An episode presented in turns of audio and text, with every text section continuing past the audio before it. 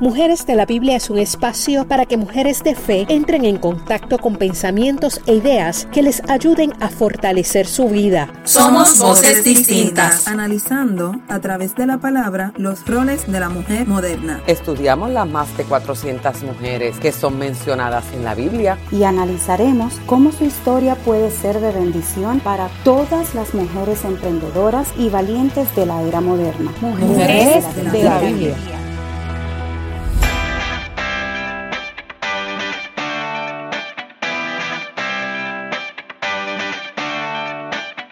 Bendiciones. Para mí es una alegría poder compartir con ustedes la segunda serie del podcast que habla de las mujeres que el dolor llegó a sus vidas y tuvieron que decidir qué hacer con ese dolor. Yo les hablaré de Penina, pero te invito a que escuches la historia de Ana, que puedes descubrir muchas cosas en estas dos historias. Soy Janile Rivera, puertorriqueña Casada hace 15 años, madre de dos niños, trabajadora, ministro y estudiante. No tengo ninguna duda de que vas a aprender mucho y serás edificada como yo.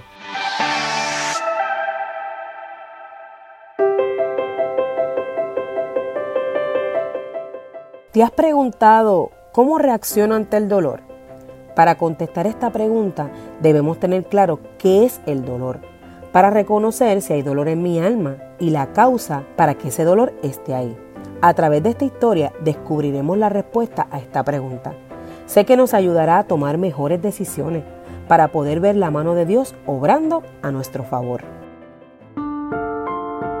Para conocer la historia de Penina, necesitamos ir a 1 Samuel capítulo 1 del 2 al 6 donde nos deja saber que ella era la segunda esposa del Cana.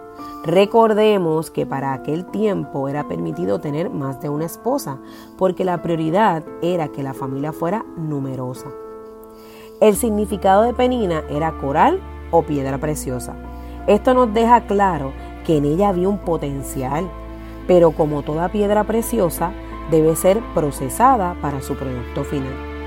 Ella, a diferencia de su primera esposa Ana, que era estéril, les dio hijos al Cano. Por la gracia de Dios se desarrolló no solo como esposa, sino también como madre. Hay comentaristas bíblicos que entienden que Penina llegó con el fin de poder darle hijos a su esposo. Así que ella entra a este núcleo familiar por una necesidad. Cumplió con su rol social y como esposa, porque para ese tiempo la mujer era valiosa por su capacidad de procrear. ¡Wow! Pero lo interesante es que Penina no tan solo tenía que compartir su esposo con Ana, sino que el Cana a quien amaba era Ana. Se lo demostraba cada vez que subían como familia una vez al año a ofrecer sacrificio a Jehová en Silo. Eso se encuentra en Primera de Samuel capítulo 1, versículo del 4 al 5, que nos dice, y cuando llegaba el día en que el Cana ofrecía sacrificio, daba Penina a su mujer y a todos sus hijos y a todas sus hijas, a cada uno su parte. Pero a Ana daba una parte escogida, porque amaba a Ana, aunque Jehová no le hubiese concedido tener hijos. Las acciones del Cana dejaban saber la diferencia clara de su sentir por cada esposa. Quiero que por un momento nos detengamos a analizar el escenario en que se encontraba Penina. Ella había entrado a un núcleo familiar donde su única responsabilidad era tener hijos y había cumplido con ese rol. Eso debía hacerla sentir importante, valerosa y amada por su esposo, porque ella había cumplido con las expectativas sociales. Es tan así que el Cana tenía el derecho de sacar a Ana de su vida porque ella era estéril. Sin embargo, no lo hizo. En medio de este escenario, Penina tuvo que haberse sentido rechazada por su esposo, quien cada año le dejaba saber que amaba más a Ana que a ella. El rechazo crea un vacío en el alma porque todos buscamos ser amados y aceptados. Por eso vemos muchas veces las personas buscan desmedidamente la aprobación y la aceptación de otros. Ese dolor se transformó en lo que la palabra nos dice que ella tenía celos de Ana y veía a Ana como su rival. El dolor es un sentimiento intenso que puede venir a través de una tristeza, de algo que nos lastimó o de alguna experiencia que nos marcó. ¿Sabes?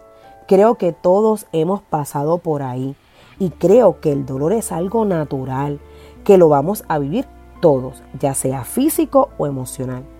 Para mí el dolor tiene una función que es súper importante.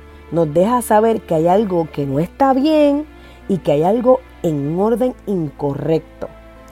Penina decidió que ese dolor se transformara en celos, que es una actitud humana negativa hacia otro por miedo, la falta de confianza, el resentimiento por sus ventajas. ¡Wow! Dios mío, definitivamente esta historia nos lleva a reflexionar. Continuemos. No tan solo se quedó en esa actitud, sino que Penina manifestó su dolor. La palabra nos dice que se burlaba de Ana, la atormentaba porque Dios no le había concedido tener hijos, al punto que Ana lloraba mucho, no comía, prácticamente la llevó a la depresión. Eso se encuentra en 1 Samuel capítulo 1 del 6 al 7. Esto me enseñó que el dolor toma nombre y el dolor se expresa. En Penina ese dolor se llamó celos y se expresó bulleando a quien ella identificó como su rival. Penina decidió que su dolor no tan solo le iba a destruir a ella, sino también a Ana. Penina perdió su norte, se cegó por los celos y el rechazo que sentía de su esposo. No se fijó que tenía lo más importante, el favor de Dios.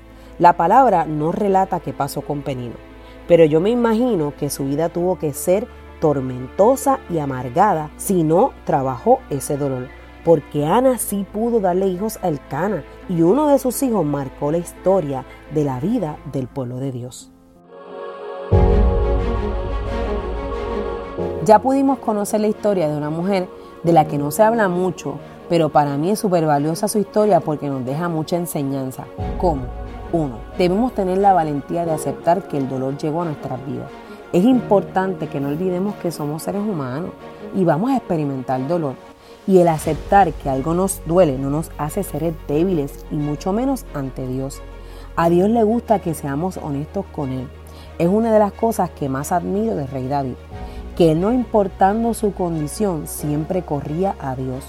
Hoy es un buen día para aceptar que el dolor está ahí y correr a los pies del Maestro. 2. No dejes que el dolor que está ahí se quede ahí. Es importante que hagas algo con él. Una vez tú aceptas, identificas el dolor, es necesario que hagas algo. Lo más importante es decidir sanar ese dolor. Sabemos que es un proceso y tomará tiempo, pero ese camino es hermoso y te ayudará a descubrir cosas maravillosas que por estar enfocada en el dolor has perdido de contemplar. Porque el no hacerlo lleva a las personas a buscar alivio en otras cosas y muchas veces son medios de adicciones como la comida, sustancias, sexualidad, trabajo, entre otras cosas. 3 cómo manejamos el dolor, es importante que busquemos ayuda para que te puedan brindar las herramientas que necesitas para sobrepasar esta etapa de tu vida. El dolor nos ciega, impidiendo ver la salida, nos muestra una realidad torcida o nos oculta la verdad de Dios en nuestras vidas. Pero con la ayuda emocional, espiritual y física, podrás poco a poco quitar esa nube negra delante de ti para que puedas avanzar.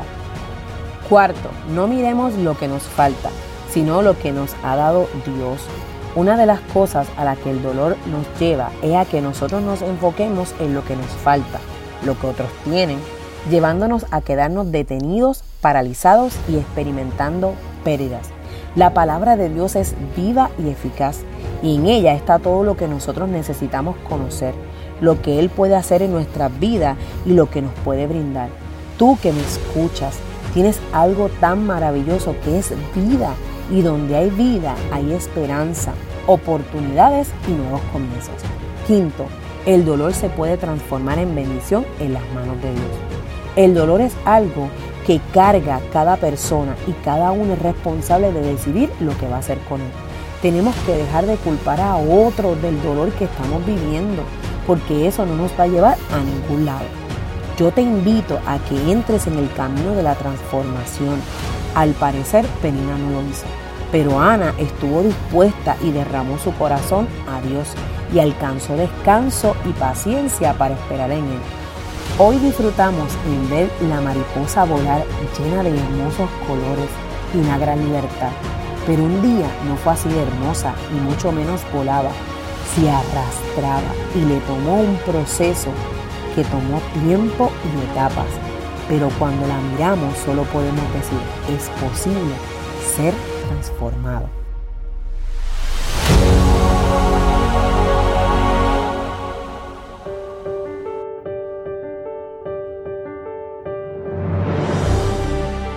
Es importante que después de conocer la historia de Penina nos preguntemos, ¿cómo reacciono ante el dolor? Es el momento de permitirnos ser evaluados y que podamos ver con honestidad nuestras acciones y reconocer si el dolor que está en nosotros estamos trabajándolo para que su reacción no destruya a nadie y mucho menos a nosotros mismos. Es tiempo de no tener miedo cuando el dolor toca nuestra puerta, sino tener claro que llegó una etapa que nos llevará a ser transformados y experimentar como nunca la gracia de Dios. Pero la palabra que necesitamos para poder experimentar todo esto se llama voluntad. Ser capaces de elegir caminar de la mano de Dios y obedecer para disfrutar el milagro más hermoso que es el amor de Dios en nuestras vidas.